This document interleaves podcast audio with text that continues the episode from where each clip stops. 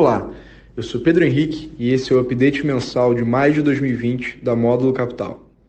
No mês, o fundo Módulo 1 FICFI apresentou rentabilidade de 7% versus 8,6% do Ibovespa e menos 0,1% do IPCA mais o yield de uma B5+.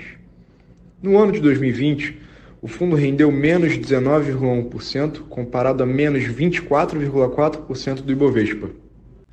Com 8,6% de alta, o índice obteve a maior variação mensal de um mês de maio desde 2009, quando alcançou mais 12,5%.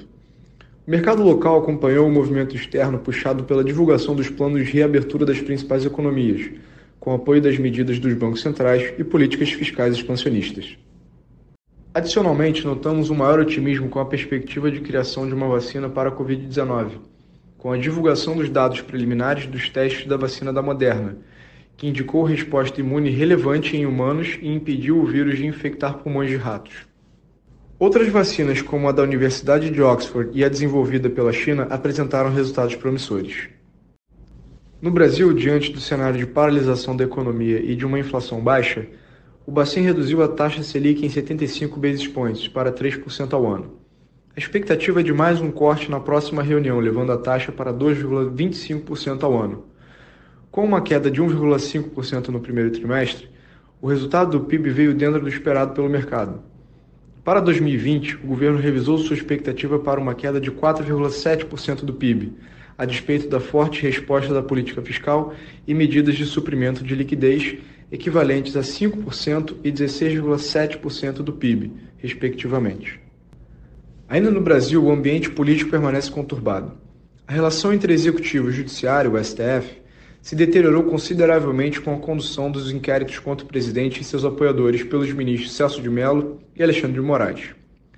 A divulgação da reunião ministerial em quase sua totalidade não apresentou nenhuma prova contundente da interferência do presidente na Polícia Federal, e, ao contrário, reforçou o prestígio de Bolsonaro junto ao seu núcleo de apoiadores.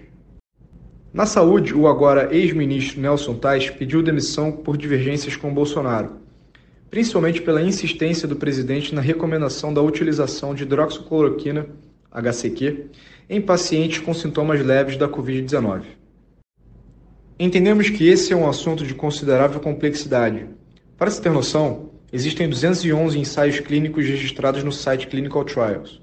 Por um lado, a maioria dos ensaios concluídos apontam a ineficácia da hidroxicloroquina no tratamento da Covid-19, além dos riscos relacionados aos efeitos colaterais, mais notadamente alterações no ritmo dos batimentos cardíacos. Por outro lado, relatos médicos e alguns estudos apontam possível benefício do uso do HCQ. Infelizmente, a conotação política dada a esse tema prejudica um debate público mais intelectualmente honesto. Ainda em relação ao Covid-19, o número de casos passou de 500 mil, consequência da maior quantidade de testes realizados. Mesmo assim, ainda testamos muito menos do que deveríamos e o número de casos não diagnosticados é imenso. Quanto ao número de mortes, os dados recentes apontam uma estabilização no patamar de mil mortes diárias, apesar da dinâmica ser diferente em cada estado. No mercado externo, mesmo com as críticas mais duras do presidente Donald Trump, em relação à China, tanto no combate à Covid-19 quanto à interferência em Hong Kong, o S&P 500 apresentou valorização de 4,5% e o Dow Jones de 4,3%. O petróleo também se recuperou de um patamar bastante deprimido, com expectativa de melhor demanda com reabertura das economias. O WTI fechou em 35,27 com alta de 87% e o Brent em 37,66 e variação de 49%. Quanto ao portfólio, o cenário segue sendo muito similar ao que vimos no mês de abril. Sendo assim, não houve movimentações relevantes em maio. No entanto, o momento segue demandando muita agilidade do time de gestão para incorporar a enxurrada de novas informações a nossas teses de investimento e liquidez suficiente para adequar o portfólio a essas mudanças. Em termos de atribuição de desempenho, as maiores contribuições vieram do segmento de commodities, com Gerdau e Vale, e financeiros diversos, com Mercado Livre e B3, com mais 2,5% e mais 2,3%, respectivamente. Os principais detratores foram educação, com ser educacional, e menos 0,3%, e saúde, com Qualicorp, com 0,2% negativos. Bom, esse foi o nosso update mensal.